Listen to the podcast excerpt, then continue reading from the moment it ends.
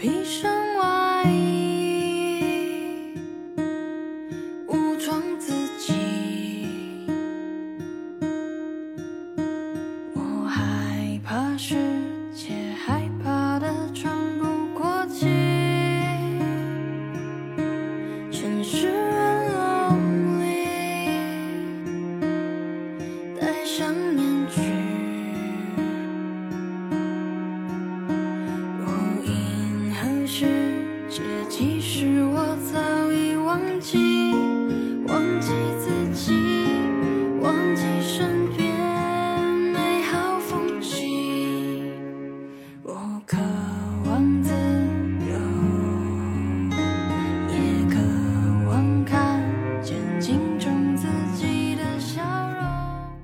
大家好，欢迎收听我们最新一期的秋后算账节目，我是主播雨薇。那今天邀请的嘉宾是落寞，跟我们聊一聊在异性恋的关系当中，当性别意识觉醒之后，如何能够创造一段平等尊重的关系。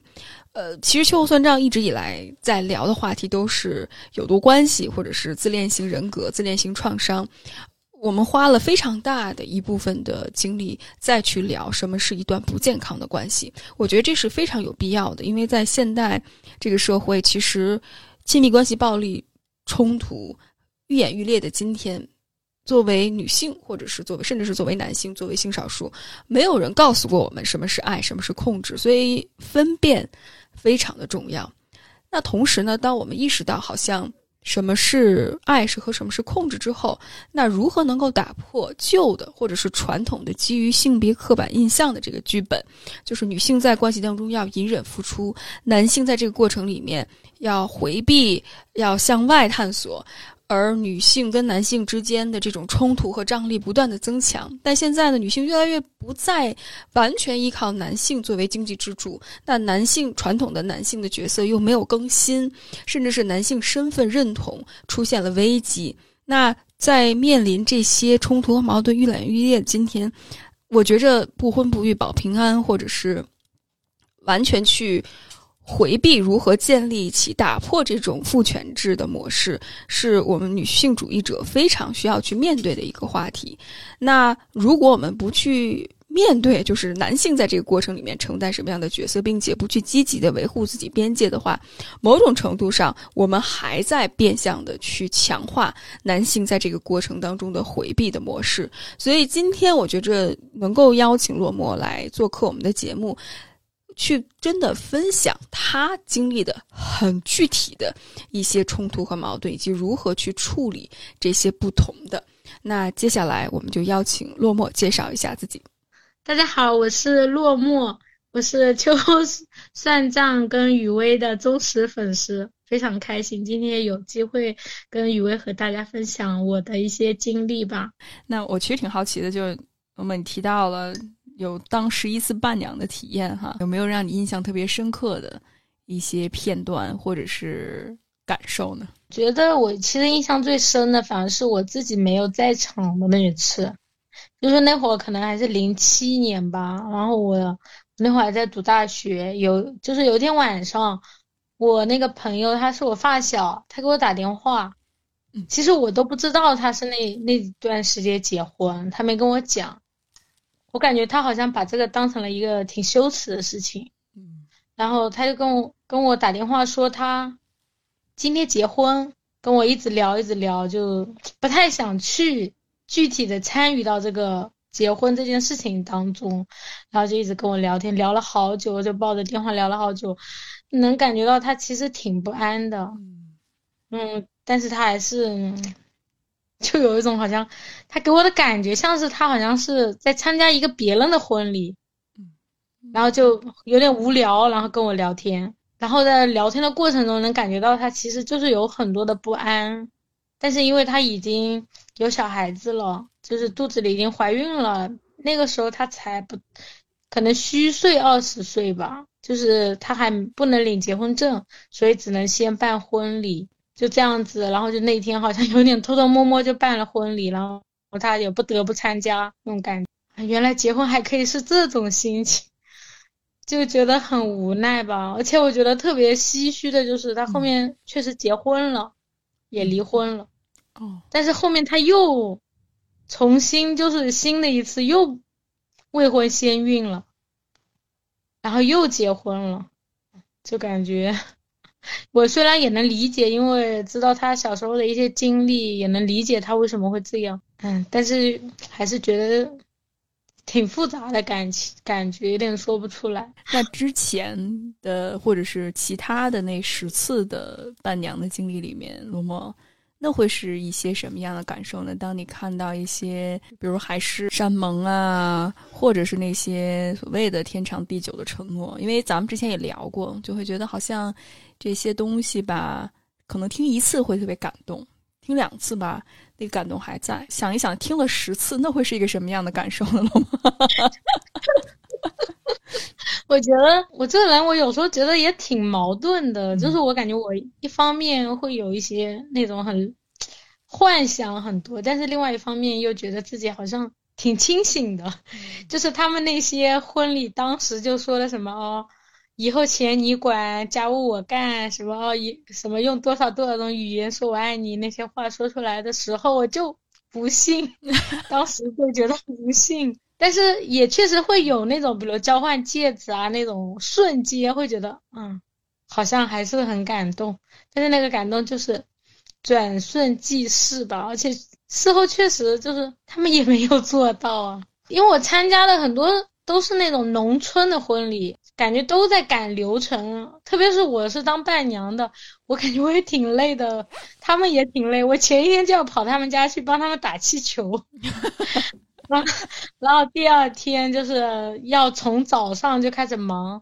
然后就也挺忙的，然后又很匆忙，很匆忙。事后我问那些新娘，我问他们，我说什么感觉啊？我其实有点期待，就听他们会不会说出一些觉得今天很美好、很感动，但他们基本上说的都是好累啊，终于结束。原来大家都是这种感觉。是是，感觉好像这个婚礼是给别人办的，或者是一定要去展示什么。反正我自己参加的婚礼里面，我觉得有的时候甚至会让人感觉到很尴尬。我记得有一次我参加婚礼，里面有一个女生说：“我终于嫁给了爱情。”然后我就浑身不舒服，就那种脚趾抠地的感觉。呃，我觉得有时候那些男的会。就是或者你就是感觉有时候他们说这些话的时候，我在想他们自己信吗？可能他们也不信，就是感感有种感觉被架在那里的那种感觉，然后你就不得不要。我有时候都不知道到底是作为宾客在表演，还是作为他们也在表演，感觉大家都在演一个偶像剧。是的，大家都是演员，而且好像有一个剧本，必须得配合，甚至是连你自己的情绪是如何，什么时候哭，什么时候笑，什么时候感动，什么时候唏嘘，好像都是有一个，好像需要有一个期待。比如说，好像女儿被父亲。牵着手，然后把手交给她的丈夫。比如说，现在我们如果以一个女性主义视角来看的话，这不就是很父权的，或者是剥夺女性主体性的部分呢？但是有的时候在在场的时候，你会觉着，哎，我是不是应该哭？就是那种情绪，你被教育的应该怎么样，和现实当中你真实经历的之间有很大的一种落差的感觉。嗯，对，就是有些时候他们都哭了，你哭不出来，就会很尴尬，就是啊。这个地方是应该哭的吗？是的，是的。那你有没有在这十一次当伴娘的过程里面，有过这种特别出戏，或者是感觉到自己有一些格格不入的感觉呢？我记得有一次很搞笑，就是有一个，他们就是不是要，嗯，有一些环节嘛，比如说。要在那里跪下来给自己就是求婚或者交换戒指，或者说一些甜言蜜语给他了，就是新郎说给新娘听，但是那个新郎说不出来，就是比如说要那个说我爱你啊，以后家务都我干什么那种，他说不出来，他觉得说啊凭什么？我不想干这些家务，但是那个场面非常尴尬，就是那个手就伸在那边，就等着你去给他套戒指。但是你说这么一句话，就感觉说，那我的手还交给你，还是不交给你？就是我在旁边就觉得，那个时候我会觉得说，你怎么这么你这个人怎么那么不懂事？你就这个时候你就说一下算了嘛，你还非得较那个劲干什么？是是，可能这位男性吧，真的是吓着了，或者是感觉到不知道。对，就是我碰到的都是很配合，突然碰到不配合的，我我印象反而很深。原来有人可以在这个时候都不配合，也挺厉害的。其实有那么多双眼睛看着他。我觉得，特别是异性恋的这个婚姻，我觉着我们一直在批判他有怎么怎么样，所以我反而觉着一边批判着婚姻，一边又搞那种巨大的、盛大的仪式，甚至是会把它浪漫爱的这种想象到极致哈。当然，我觉着如果大家是自己就是想去经历这一切，包括想把这份。快乐传递给他人，我觉得特别能够理解。但我觉得很多时候，无论是你听这种婚姻的誓词也好，还有就是他们去讲述他们相爱的故事，你会发现很难打动人。我不知道你有没有这种感受，罗莫，就很难被打动。就是其实你很多时候，首先你不认识对方，呃，说了这么多都是对方的好，但是是否对方能够真的接纳你呢？或者是你们怎么去应对冲突呢？而更多的还是那些很美好的、很虚幻的，甚至是感觉对对方的一些想象的投射，或者是对于浪漫爱的一些美好的期待。所以我觉得 我现在变得很现实。我不知道洛莫你怎么看？就是感觉缺了很多真实的部分。嗯，就是在那一个天那一个部分站在那个位置上的新郎新娘，他们就得把自己曾经甚至在相处的过程都没有感受到的爱。和接纳和所有的那些对对方的那些美好的感受，就都要演出来，或者说都要表达出来。甚至他平时可能没有这种感受，就是得逼着自己不行呀。如果我在这个位置上，我不这么做，大家都会很尴尬。就好像他也要背负很多人的那种期待。嗯，是啊，是啊，你说这花着钱。然后请着吃饭，然后布置婚礼，忙里忙外，累到半死，然后还给别人演一场戏，真的是，太难。是啊，是啊。对于当伴娘，对于参加婚礼的这样的一些经历，有没有影响到你自己的一些婚恋观呢？或者是在你自己寻找伴侣过程里面，有没有会对你产生什么样的影响呢？就是我会复盘，然后觉得他们有一些环节是不是做的不够好，但是我没，我想的是，我如何可以让那些环节变得更真挚，然后更难忘，或者说他们哪些做的不好的地方，然后我要把它做得更好。就是对于婚礼是那个部分，就是我还是想要一个又浪漫又真实，就是或者是又真挚的那种婚礼，就是我会有这样的期待。直到我觉得确实是我对婚姻的很多的看法开始发生转变以后，我就感觉就没有必要，就是感觉进入婚姻好像没有那么值得庆祝，我都觉得有点悲壮的感觉。就有什么必要在那时候放鞭炮？就好像有一种你之后就有王子公主过上了幸福的生活，并不是，就感觉没有那种演不出来。有一天好像那些幻想被打破了以后，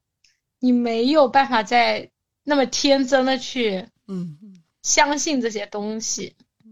感觉放鞭炮像辟邪一样，就是自己要走夜路了，然后吓一吓路上遇到的一些小鬼儿啊，或者一些晦气啊等等，给自己壮壮胆。哦，从这个从这个角度讲，感觉合理很多。嗯，那一开始，罗莫，你的婚恋观是什么呢？就是你期待找一个什么样的伴侣，或者是你对婚姻有什么样的一些期待和想象呢？我觉得很搞笑，是我对那个婚姻之后没有想象，我所有的想象就是止步在可能我之后不敢想，因为我脑子里的画面，我爸妈那种，或者说很多人的婚礼婚姻都是。鸡零狗碎，就是我没有看到太多好的，所以我对这方面其实没有太多的想象。也许有的想，甚至连偶像剧它都是到了结婚一般就终结了，对，可能不敢拍了吧。所以就是我的想象，就是感觉都是止于这个位置。但是在这之前，其实我感觉我自己是经历了一个过程，就是我一开始确实是有很多那种。我会认为婚礼好像，或者说有人愿意跟你求婚，跟你在一起，觉得这是一个承诺，就是可能也是因为一开始自己是那种非常强烈的想要把自己托付给别人的那种心情，然后会觉得说，哦，他愿意娶我，好像就是他愿意承担这一份责任，那我以后就有着落啦，我就有归属啦，我以后就不用担心啦，就是是那种感觉，就是觉得自己终于找到了一个可以依靠的人，是这种感觉。但是现在可能进入婚姻是一种，我我感觉是有点不知死活的那种好奇心吧。也许就是我，我甚至觉得我可能就是想进入婚姻，把我这些所剩不多的那些幻想要打破，这样我可能才会，就是我感觉我就是 好像一步一步的想要去把它打破，并不一定是想要一个什么完美的结局。因为我现在感觉我我也相信。我也会认为可能没有什么完美的结局，但是我自己是愿意一点一点的去打破这些幻想，面对更真实的那个部分。就结局可能不是很重要，但是还是觉得这些过程可能更重要吧。我觉得这是一个特别大的转变，罗摩。而且我相信，可能在这过程里面突破了很多的恐惧，包括打破了很多的幻想。嗯，那从一开始可能会觉得我终于有着落了，到现在婚姻只是一个，它不是一个最终的结局，它只是可能你跟这个人觉得哎比较合适，或者是我们经历了很多之后顺其自然而产生的一个选择，而不是我为了结婚而结婚。那在这个过程里面，你经历了什么样的心路历程呢？落寞从一开始会觉着哎我要托付把我自己托付出去。到我跟这个人，我们两个要更好的去相处，这是一个什么样的过程呢？其实我觉得我这个转变是有点被动的，就是他并不是说有一天你就突然醒了。其实我是有点不撞南墙不回头的那种感觉。我有一天感觉自己是真的撞上那个南墙了，就是我一我一开始就是我，因为我当了那么多次伴，就是伴娘，说明我的朋友已经一个。一个都嫁出去了，只有我还没有嫁出去。然后我也在婚，就是那个相亲市场上一次一次的去相亲，就相了二十次，相亲相了二十次。然后大部分都是你也看不上我，我也看不上你那种。但是我甚至我相完我也觉得不舒服。但是我就是有一次很搞笑的是，特别是我第一次相亲，我是哭着回家的。哦，就是我相完以后，我就感觉。好委屈那种感觉，就是我在干什么？但是我我就感觉我没有别的想象力，我不知道。那我我我除了这条路，我到底还有什么路要？就是哭完第二次还去，然后确实也是有了对象，然后特别是可能是二零年吧，就是有了一个对象，那个时候就真的就差一点，已经在谈那些彩礼之类的问题了，就马上就要结婚了。但是我自己就感觉。很不对，就好像有一种不把你推到那个位置上，你都不知道你自己是一些什么情绪。然后有一天，你真的到了那个位置上，然后你就觉得，嗯，非常恐惧，就是感觉自己好像有一种就非常非常恐惧。然后我也不知道该怎么办，就感觉有一种。都走到这一步了，难道你要放弃吗？就是那种感觉，就是说就不能咬咬牙坚持下去吗？你这就要胜利了呀。然后，但是我就是那种恐惧让我不知道怎么办，我就我去投了个稿，我不知道怎么办，我就去网上投了一个稿，然后有好多人，就是有一些人给我回复，那些回复我到现在还一直截图留在我。那边我就感觉得给自己警醒一下。回复里面我印象最深的一个回复是说，我只看到了年龄合适在一起，我没有看到什么感情基础。我就感觉有一种，好像被人家把那个遮羞布突然给扯掉那种感觉。就是我自己虽然也有点怀疑，就是感觉，难道感情是这样的吗？难道两个人谈恋爱是这样的吗？觉得自己确实也投入了感情啊，也有一点一点在走啊。那那个时候就明白了，自己其实就是被一种恐惧一直往前推着走，但是其实那根本不是我想要的，我根本不想要这样子的一个婚姻，或者说根本不想这样子去用这种心情去走进婚姻。那时候我年纪也不小了，也三十三岁了，但是我还是跟他分手了，然后分手以后就是也明白，就是自己其实根本不爱他。他也不爱我，我们根本不懂爱。我现我现在也不能说我完全懂爱了，但是我感觉我现在能够明白我自己在干什么，就是我也知道我是在学习，我也不是说为了步入婚姻在学习，我觉得我就是自己好像有了更多的动力，也知道自己在干什么。我觉得我不是以前那种非常混沌的状态，而是我更清晰我到底在干什么。到底第一次相亲经历了什么，会让自己有这么大的委屈的感觉呢？第一次相亲那个人。是我一个亲戚给我介绍的，然后我也挺有那种警惕意识的，然后我就把他跟我约在一个白天，约在一个超市，然后就见面了，然后见面以后就就很搞笑，就是我们第一次见面啊，在那个推着推车往前走，他突然问我说：“你要不要坐上来？”就是那个超市的那种推车，就根本没有地方坐的，然后他就。可能他电视剧看多了，问我要不要坐上来推我，我我真的我愣住了，我没想到一个人可以那么没有边界感，是，就是我就很尴尬，我说不用不用，然后后面就就是我从他有这个行为以后，其实我就已经开始很有点排斥他，我会感觉到这个人有点威胁，因为感觉他不知道什么时候也许会做出一些我怕嘛，因为我可能也比较那个，然后我就想赶紧跟他结束。我就说那个时候其实还不到十一点，我说我们要不去吃饭吧，我就赶紧想把流程走完，然后就去吃饭了。吃完吃饭的时候，我觉得也蛮搞笑的，就是点那个我们吃的是麻辣火锅，我们点了一些东西，就是很搞笑的是，他就顾着他自己点，然后点完了以后，就他都点的差不多，根本没有给我什么空间，然后我问我一句说你还点不点？我就觉得啊，那我还点什么？我说算了，没事，那那就吃吧，够了，然后我们就吃了。然后吃完以后，吃的时候他就说，嗯，好像不好吃。然后吃完以后就看到路边卖那个烤肠的，然后他就说，你要不要吃那个，嗯，烤肠？我说我不想吃，我吃饱了。然后他就自己买了一根，然后买了一根，他吃了两口，他又觉得不好吃，他竟然问我说，你要不要吃？他咬过两口的烤肠，他问我要不要吃，我真的震惊了，怎么会有人？这么没有边界感，然后，而且就是让我特别尴尬的地方，就是他跟我走在路上，那个时候可能是夏天嘛，他就会一直把他的那个衣服往上撩，就他热吧，可能。就一直的把衣服往上撩，就从肚子上撩上去，撩上去，一次一次的，我就感觉非常的不舒服。但是我不知道这个东西要怎么提醒他，然后后面他问我说烤肠吃不吃的时候，我就摇头说不要。嗯嗯，然后他就直接往旁边的那个花丛里面扔进去，其实那个旁边就是那个垃圾桶，哎，我都感觉他扔的时候感觉就有一种泄愤的心情，就是觉得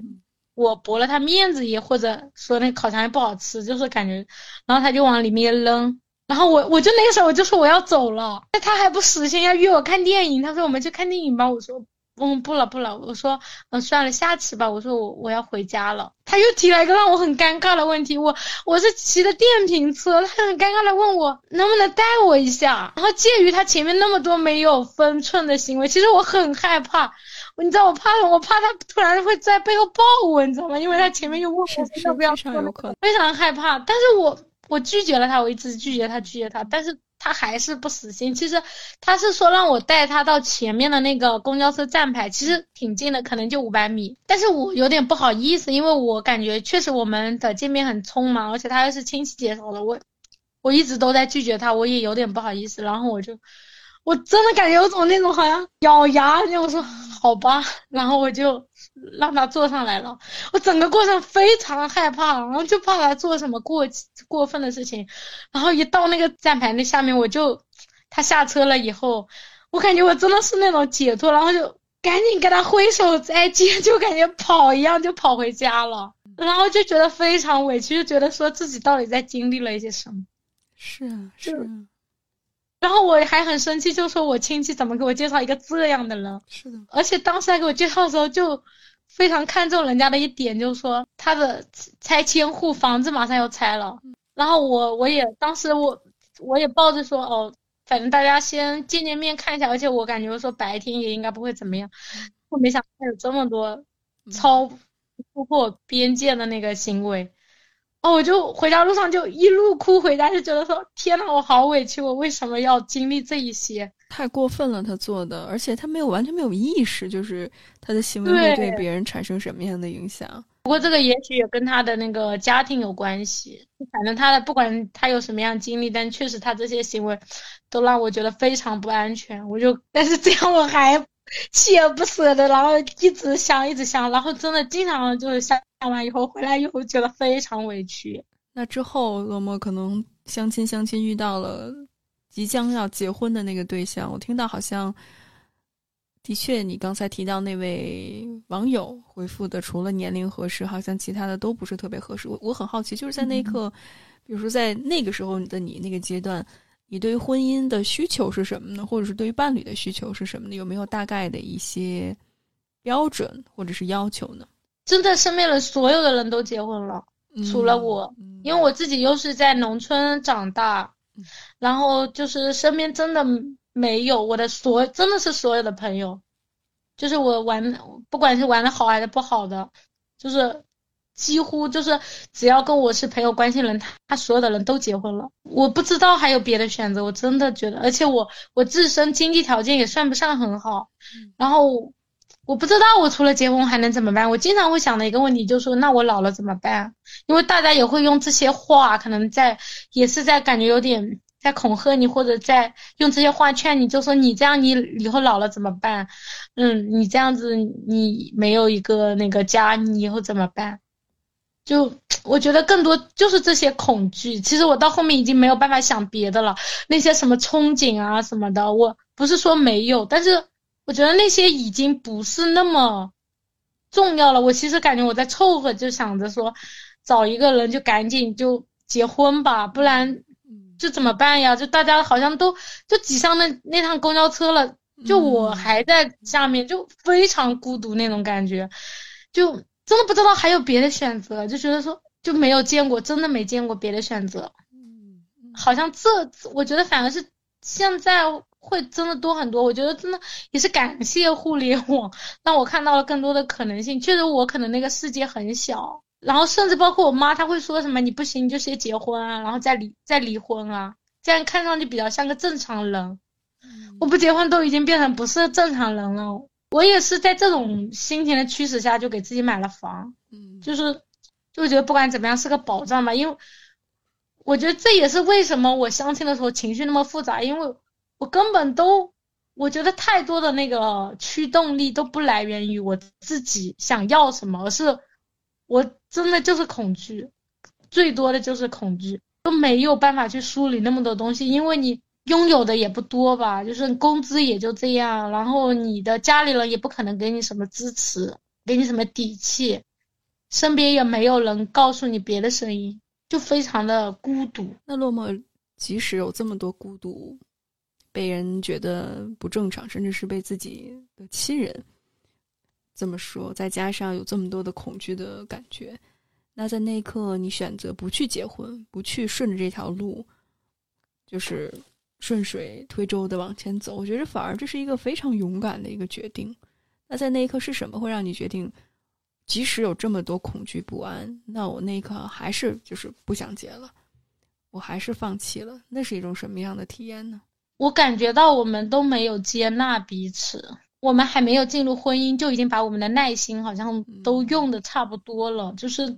生活中，你感觉你在的环境非常的，就是你在关系里很不安全。其实我这个人是非常喜欢跟我的对象去交流，各种深度的交流啊什么。我是可以抓着人家就是跟我聊天，然后聊各种，就是我是一个非常需要跟人家聊天交流的人。我能感觉到，就是你跟他很多时候你聊到一半。就聊不下去了，就是感觉大家就有时候就选择说算了，为了往前走，就把这个问题摁下去吧。但是就会感觉到越来越多的那种摁不下去的问题，不断的出现新的，你要摁下去，摁下去，摁下去，有种不不懂自己到底为什么还要往前走，就是你感觉到那个人他就是没有接纳你，然后你也不接纳那个人。但是你们还要往前走，就会觉得说，那结婚了以后呢？那下半辈子呢？就你内心一直告诉你不行，不行，不行。嗯嗯，我觉得可能那种慢慢的一点一点一点一点，那种感觉越来越强烈，因为你们在相处的过程中的矛盾都没有真正的得到解决，也没有动力去解决这些，因为是你们从一开始就不是因为你们爱对方在一起的，双方都没有那么多意愿去处理在关系中的问题，当然也是因为自己那个阶段就是更多的其实是在意那个结果，就是想要那个结果结结果，所以根本不在乎关系的质量，但是。又不能真的不在乎，就是找不到那种平衡了。原来是有一点那种非常微妙的平衡，好像在被打破了。我觉得打破的那一刻，可能就是我看到了他对于那种父母的那种态度，就是我发现，比如说关于我们俩什么时候结婚这件事情，他在他父母那边是完全没有话语权的，最后是需要我去跟他父母说，叔叔，我还不想这个时候结婚。但是他还一直逼我，最后说了句狠话，我说如果非要结的话，叔叔你自己去结吧，就是让我很无助。就他他站在旁边一句话都不说，因为他没有办法。那我就觉得说，因为我也之前有跟你聊过，有跟你聊过我的一些情况嘛，就是我觉得我是没有勇气跟他走下去的，就是我感受不到这种支持，所以我就觉得嗯不行，就真的不行，就是我没有办法。这样的人生活，因为他都没有办法维护他自己，他也不想结，但他都没有办法维护他自己。而且我那个时候，毕竟我也是抱着想找一个依靠的心情想，那我当时也会觉得说，那这个人靠得住吗？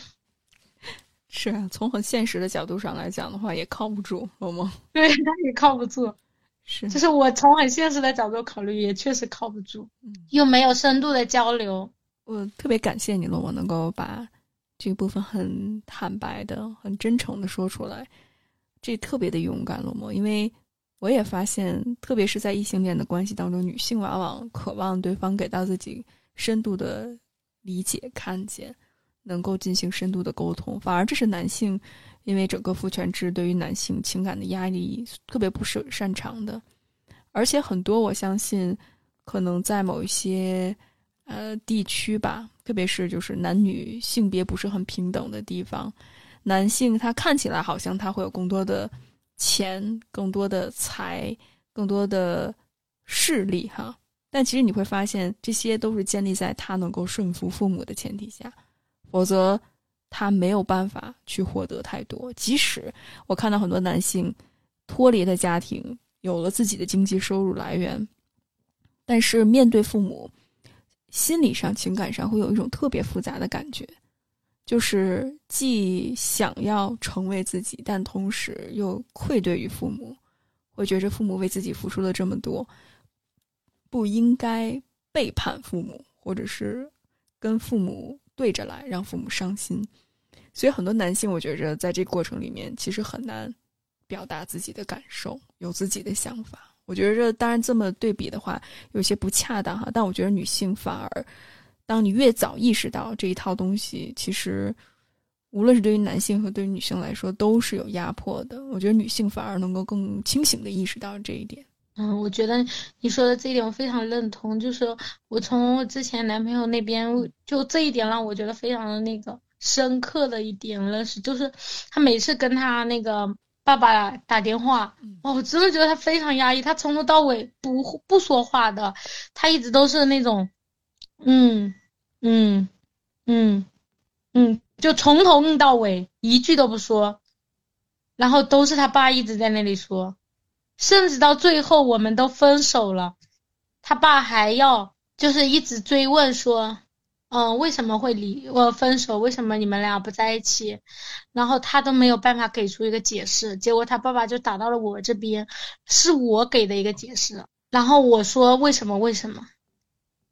他听他爸也很搞笑，听完以后说：“哦，那你给我儿子再介绍一个。”天呐，我真的服了，我真的服了。这是找骂呢吗？天呐，太。真的，我就觉得太神奇了。哇，落寞，你承担了好多呀，好心疼你啊！这么多的情绪，这么多的责任都压在你的身上，而且在这关系当中，洛洛好像真的当那一刻要做这个决定要进入婚姻当中的话，会发现这不是我想要的，然后离开了。那之后在关系当中，我们提到了可能现在越来越开始学习什么是爱。那你觉着当初意识到自己可能不会爱别人，不知道什么是爱，是从什么时候开始就是去觉醒了呢？其实是进入了一段新的关系，然后可能就是说这个人就是我确实是我觉得我有意愿去爱他，然后我确实也从就我觉得我们的关系关系。就我现在男朋友吧，就是跟以前我我的感觉是我像第一次谈恋爱，就是我会更投入一些，然后也会更有参与感，就是我有想要给他就是爱的那种想法，就是感觉自己很想再对他好一点，或者说想多付出一点，就是我我愿意去付出。其实我说实话，我是听了你的那个。播客还有你之前的视频，是真的听了你，然后我才意识到，就是我根本就不懂爱，然后我才开始反省吧。就之前虽然有，就是，但是其实因为我自认为，我一开始我跟他在一起的时候，因为他也不懂，他也觉得我对他已经很好了，然后我自己也觉得我对你挺好了，就是我们俩可能自我感觉都还好，虽然有一些矛盾。但是其实并没有意识到太多的问题，虽然是有一些冲突，但是就你不知道这些冲突是在哪里，只是说我有意愿去做更多，但是我其实并不知道，是因为我根本都不懂啊，因为我我觉得我谈了那么多次恋爱，难道我还不懂吗？我是这种感觉，但是真的是听了你的很多播客，看了你的视频，然后我才觉得，哦，原来我。我真我是真的不懂，就是我有很多，只不过是我的创伤，就是我我是那么做，就是是我我想要让自己更有显得更有价值，我想通过这种付出去获得一种价值感，而且我一开始不认为我这样去付出获得价值感有什么问题，是我后来慢慢的才知道有问题，是因为这不是对方需要的。我跟他的关系里面也会经常会有的那种互动，就是我经常会问他说，因为他好像跟我在一起没有什么需求，我感觉，然后也没有什么想要我做的，我我，但是我很慌，我就觉得，那那你到底就是我总觉得说两个人在一起不得图点什么吗？你什么都不图，你那你你不是随时可以离开我？其实我是害怕这种人家对我没有图谋的给。关系我觉得不安全，因为我觉得他会很容易离开我。就说实话，我是这种感觉。比如说，我有时候我就会经常问他，嗯，你你想不想我帮你做这个？你想不想我帮你做那个？或者有时候他他他，比如说他觉得他我们煮饭吃，我会一直问他你想吃什么？你想吃什么？他说什么都行啊，我就会觉得说。你说嘛？你要到底要吃什么？就是非得逼着人家说出一个，然后我再满足他。就说我非得逼着他说出一个他的需求，然后我再满足他，然后我还，然后他他就觉得说，嗯，好开心。然后我就觉得我是有用的，就是要这样子。然后他会说，哎呀，你，你，我，我真的随便我都可以。那到底这个到底是谁的需求啊？是他的吗？还是我的？就是我开始怀疑，这根本不是他的需求。那最后这个问题是怎么解决的呢？最后，其实我觉得也是我不断的去思、去自我疗愈吧。就是我会，我感觉就是一点一点的把我自己的一些创伤慢慢的疗愈好。然后我我会感觉，我本来就很有价值啊！你跟我在一起，就本来你觉得开心，你觉得舒服，因为他其实一开始跟我在一起就觉得说，他觉得很舒服、很开心。我就会觉得不充分啊，那你跟谁在一起不是都应该这样吗？但我现在就觉得说，你跟一个人在一起，你会感觉到舒服、开心，其实挺难得的，就挺不容易。慢慢的就是我可能也是这样，通过一点点的自己，就是去认可自己、接纳自己，我就会觉得，嗯，我我感觉我本身就很有价值，我根本不需要非要做什么。我有了，就是跟对方在一起的时候感觉好，我反而觉得我也有了勇离开的勇气，就是我觉得我经营关系没有那么被动了，就是我觉得更神奇的是，原来你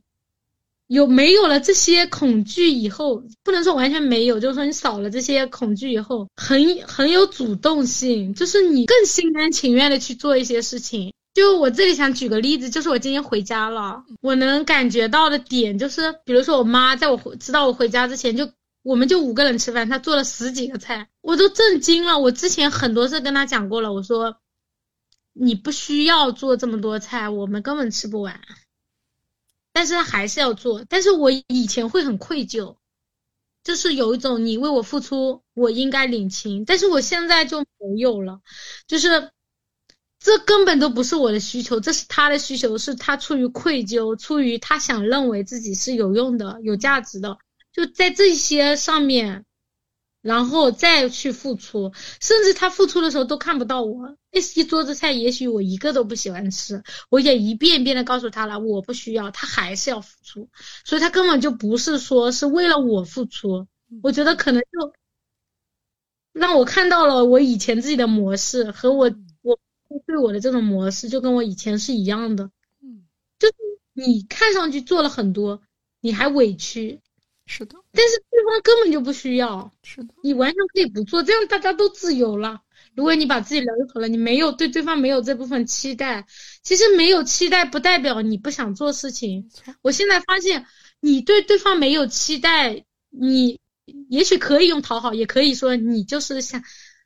就是用这种，我感觉这个才是爱吧，就是你你就是想对对方好，你并没有。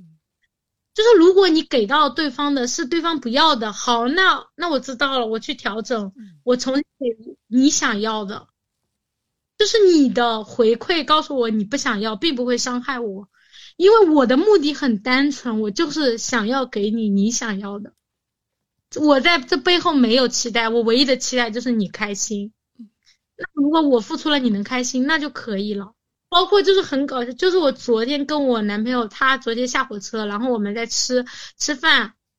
我就我已经吃过了在另外一个地方，然后我陪他吃，然后我就给他剥虾，我就一个我就一个一个给他剥，我完全没有那种委屈或者不愿意，我就愿意给他剥，我也，然后我就问他，我说你愿意我帮你剥虾吗？然后他说好啊。那我就帮他播了，我就一个一个播播，我完全没有那种委屈，就或者说一定要他说谢谢我或者怎么样，我就觉得我付出的这个过程我就很开心，嗯嗯，我就愿意为他这样去付出，只要他开心就可以了。或者如果他说他不需要，那好，那我就不播了。单纯的感觉，我觉得还蛮有意思的，甚至是我最近才体会到的。我觉得这是件特别美好的事情，落寞。我觉得一方面是你的自我价值感提高了，就是你的价值并不是建立在为他人无条件付出、获得他人认可，还有获得他人的一些赞许上，而是你能够很接纳自己，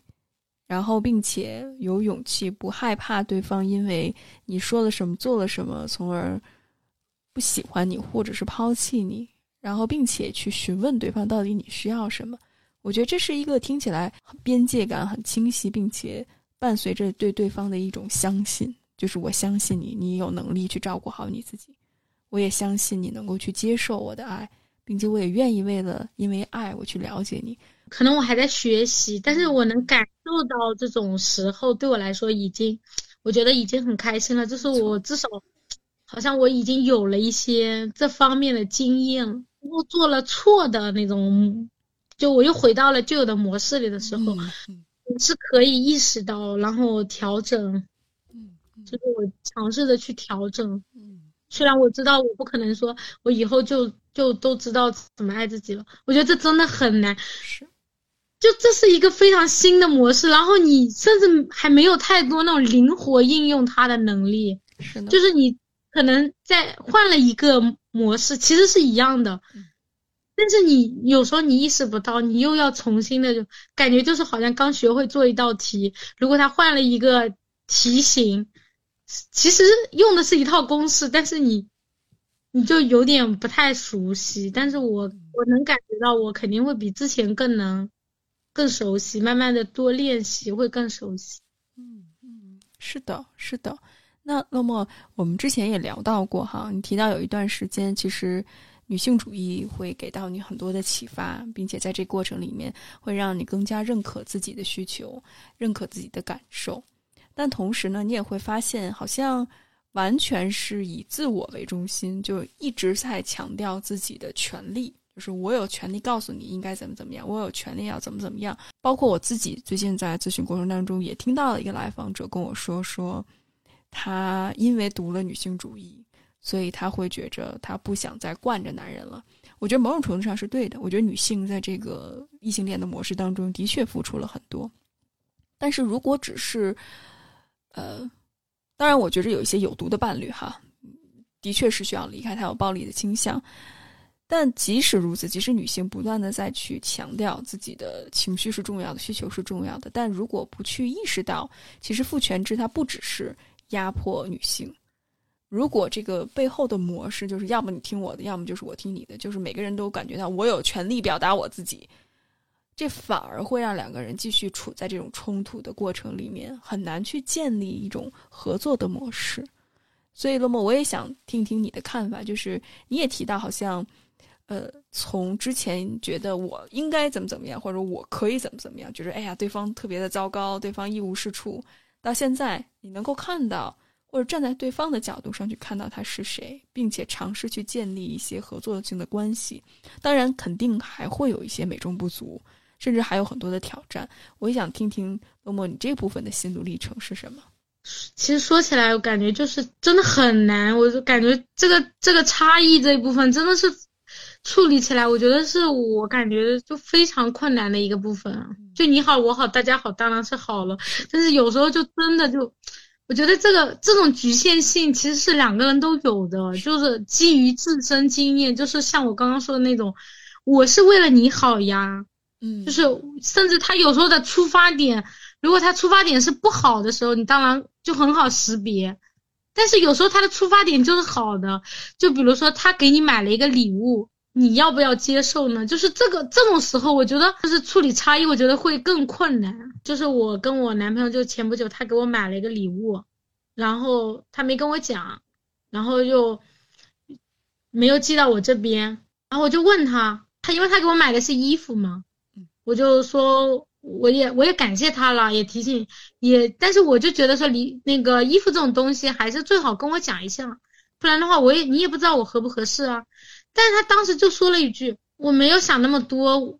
我我当时也没想你会不会喜欢，我就觉得我挺喜欢的，我就买了。我当时就是噌的一下，那个火就上来了，我都没有想太多，我就觉得，因为这种时候其实很多，我自己当然也有，对方也有，就是那种你想不到，可能这个地方对方会不会，就是你你会有一些自以为是的想法，或者你有一些想当然，他就觉得说。”可能他觉得我应该就是会喜欢的，因为他喜欢。但是我就感觉他在这种关系，甚至说男性可能这种共情能力又差一点，他就会更加觉得理所当然，觉得你肯定会喜欢。然后我，但是我当下的感觉就是又来了，你又这样子，就是我，因为我感觉我们在关系里这种模式重复了非常多次。你以为你是对我好。然后我就会感觉我都已经有那种应激反应，就是说，然后我当下就就很受不了，我就说，你给我买东西，你竟然没有想过我喜不喜欢，真的太不可思议了。然后我就带着很多的情绪，然后他他当时可能也被我激怒了，他就说，礼物本来就是额外送给你的，你还挑三拣四，下次我都不不想送给你了。好了，他这句话，我白眼都翻上天，我就我就完全压不住我的火了，我我也没办法想别的了。我当时我们俩就不欢而散，就挂电话。然后挂完电话，其实我我也还是会有一些自我怀疑，就觉得说我是不是可以做更多呢？我人家毕竟是好意给你买礼物啊，没有想到可能也是有的。你你怎么就不能再理解一下呢？是，但是我我可能。最近也一直重复了在练习，说我的感受很重要，我的感受很重要。就是这最后这种我的感受很重要，还是压过了所有的一些反省、自我怀疑。我就会认为我的感受很重要。我平时我们俩吵架，我都是我是忍不住的，我半个小时内一定会给他打电话解决问题。然后我这一次我就一直没给他打，一直忍忍了二十五个小时，我都没有给他打电话。然后一直到了一直到了第二天，我觉得这个也挺神奇的，就是我突然突破了那种，我不害怕了，我突然不害怕我们的关系会结束了，我就觉得说，那如果是这样的话，那还不如没有这个关系。如果你这个关系你都不能尊重我的话，那我要这个关系干什么？就是我。我第一次感觉，我就虽然我在这之前又做噩梦又睡不着，但是我第一次有那种非常强烈的拥护自己的感受，就觉得说我的感受很重要，你不尊重我的感受，对不起我，我宁愿不要这样的关系，就那种非常强烈的这种，是。就感觉那种自我赋能的感觉，嗯嗯，反而是那种就是这种不害怕失去这段关系以后，让我更理智了，嗯，我我能去沟通了，我就觉得我好像。不害，我就觉得说，那我把我能做的或者我们的情况沟通一下，然后我才找了他沟通。但当时其实我还是有情绪的，就是，我就觉得你凭什么不考虑我的感受？然后我我其实我给他后面给他打电话，完全是一种勒令，你必须要改，你不改我们的关系就完了，就是那种，就是感觉其实还是挺有压迫感的。虽然我当时没觉得我这样子有什么问题，我就。觉得我很理直气壮，我就觉得很有压迫感的对他说：“我说你，你如果再这样的话，就是感觉是下最后的通牒。”他当时因为我这个情绪实在是太太强烈了，他也不敢说什么，而且他也认为他是做错了。从这个角度上说，他确实没有考虑我的感受。然后我们就沟通，然后感觉上也是有点就是芥蒂吧，但是就是反正也算是沟通完成了，就是我非常。明确的声明了我的立场，你要考虑我的感受。但是我其实当时一直在想的就是，觉得自己还是做的不够多，还是在反省，就是会有很多反省。后面就是听了你的，你在微就是微信群里说的一句话，你就说，就是我会觉得我共情的不够，但是你会在说，你说。共情理解的前提应该是尊重和平等。真的，我之前我感觉我其实，在关系里有很多委屈的地方，就是我，因为我是一个觉察力又又会强一点的人，我就觉得我，我好像我我不知不觉就会多承担一些。当我没不去承担的时候，我就会非常愧疚。你就是你那句话，然后让我就开始想了，我就觉得说，那我们俩的关系里，我们的责任是什么呢？我觉得如果我不喜欢，我拒绝，那是我的我的权利。他不能说我拒绝就挑三拣四或者怎么样，你给人家买礼物也应该想好别人可能会拒绝。嗯，但是他就是对我一直有不满，就觉得我对他的情绪这一次照顾没有之前那么多，因为之前我感觉我有时候也有点哄宝宝一样，就是不想我如果不把他的情绪就是安抚好的话，我们是没有办法沟通的。他就陷入在一种我在指责他的那种情绪里，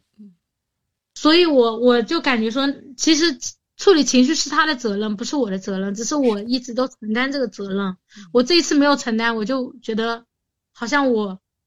少做了很多事情。然后就因为你说这句话以后，我就又去跟他沟通了。我感觉我完全是又是很愤怒，我就说，因为他又就是有我们又提到这个问题以后，他还是觉得我对他的情绪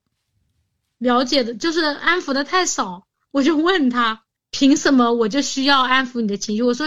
首先是你先不没有看到我的，就是你是你先没有体谅我，给我送礼物说什么我挑三拣四。我说是你先不在乎我的感受在先，为什么你认为我就应该要安抚你的情绪？嗯嗯。我说那你呢？你做了什么？我说那你在这件事在我们的关系里，你的责任是什么？我是你妈妈，我就应该惯着你吗？我说那你的责任是什么？然后他沉默了十分钟，一直在非常认真的在想，他的这个反应其实我震惊了，因为其实这样的对话我们关系里之前是没有的。他第一次反 想他的责任是什么，他第一次觉得哦，原来我的情绪需要我自己负责，他竟然第一次想这个问题，因为我真的我都震惊了，怎么男人已经被惯成这样了吗？是的。一是他们的确先天不足，其次就是后天我们也惯他们，没办法。对，我就感觉我真的，我当妈真的当多了，竟然他把他惯成这样，他真的第一次想，第一次真的是第一次，非常认真的想了十分钟，这个举动真的震惊我了。但是他那个认真想十分钟，我倒是觉得，嗯，也挺有诚意。好在他没有说反击我或者抨击我，或者觉得说，嗯。就是他他很平和的接受了，然后很认真的想，但是我又觉得，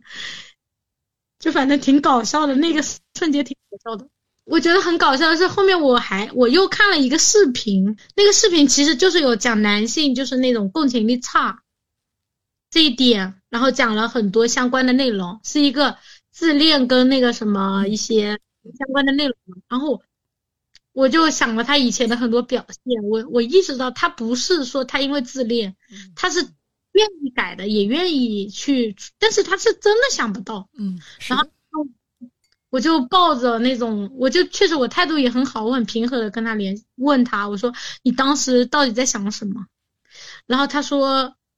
我因为我怪他没有把留我的地址，如果留我的地址，我觉得方便点嘛。他就说也不想泄露我个人信息，当时确实没有想太多，而且也觉得说那买这个东西就是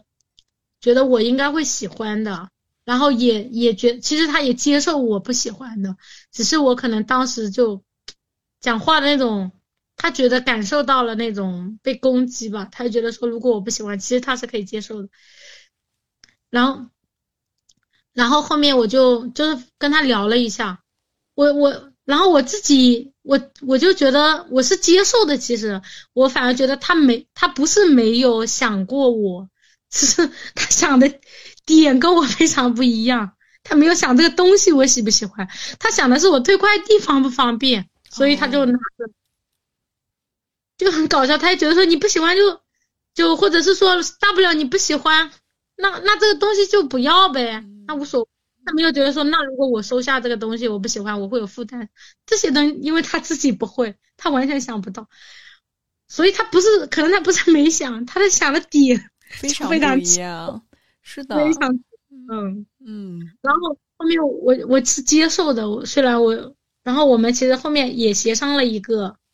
解决的方案就是说，那下次你要送，因为他他也在乎，他说他也在乎关系里那种惊喜感，他不想说送礼物还要让我先知道。嗯嗯。那我觉得我也理解吧。那而且我他他觉得说，如果每次买个礼物还都要跟我确认，那我就说那也行，那以后你买你的礼物，但是我不喜欢，我就不接受，我也不负你的情绪。我们俩都接受这个结果，那我觉得也挺好。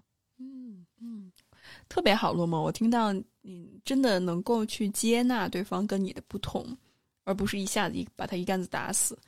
然后拒绝承担对方的情绪的责任，相信他能够去开始探索自己情绪到底背后是什么，然后并且能够看到背后的那个差异性。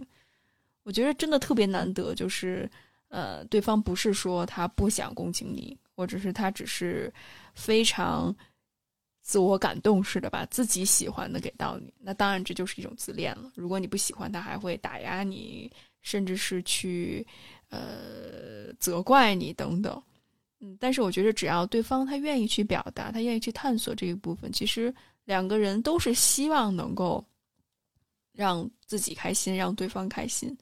但是可能缺少这个沟通，所以反而说清楚了，然后把解决方法制定出来。这个部分就可以继续去探索，而不是卡在那儿，就一直不断的重复这个问题。这是一个特别好的两个人去合作，并且建立一个共识的过程。不过我还是很想跟宇威分享一下，就是我之后自己的一个反思。嗯，好啊。我觉得这个，我真的我在这个过程当中，我可能也是我自己这种。就是我是一个比较，就是可能共情能力会强一点，或者说我是一个很能去觉察别人情绪的人，所以其实我我觉得这可能对我来说也算是一个困境，就是因为我我会太会去想，我真的没有想到他那种状态是完全不在我的那种，我没办法想象他的那个世界那一刻的那种。就是对我来说是不可思议的，就是你给一个人买东西，你甚至没有想过那个人会不会喜欢，就是说这种思路到底，我觉得就是我，我真的没有办法去想，就是这一点，就是我觉得是我这个我感觉共情能力强，有时候也不一定就是是一个优点，也是一个缺点，是就是因为你，你真的就人跟人真的非常不一样，就是你你就是我当时那一刻我就开始编故事了。因为我没有办法，就是相信他是真的想不到，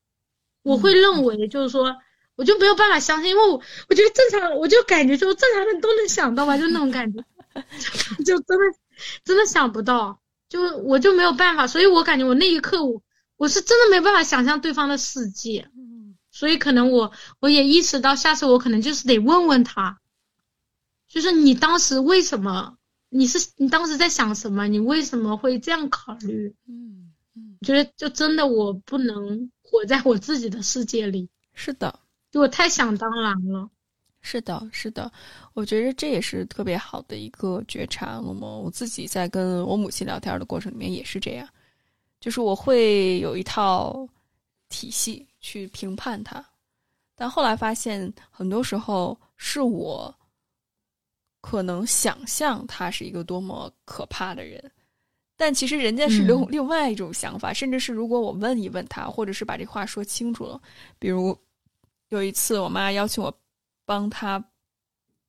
不就问一下合同的事情，然后我找我朋友问，我一开始没有跟他说，我即使找朋友问也是付费的，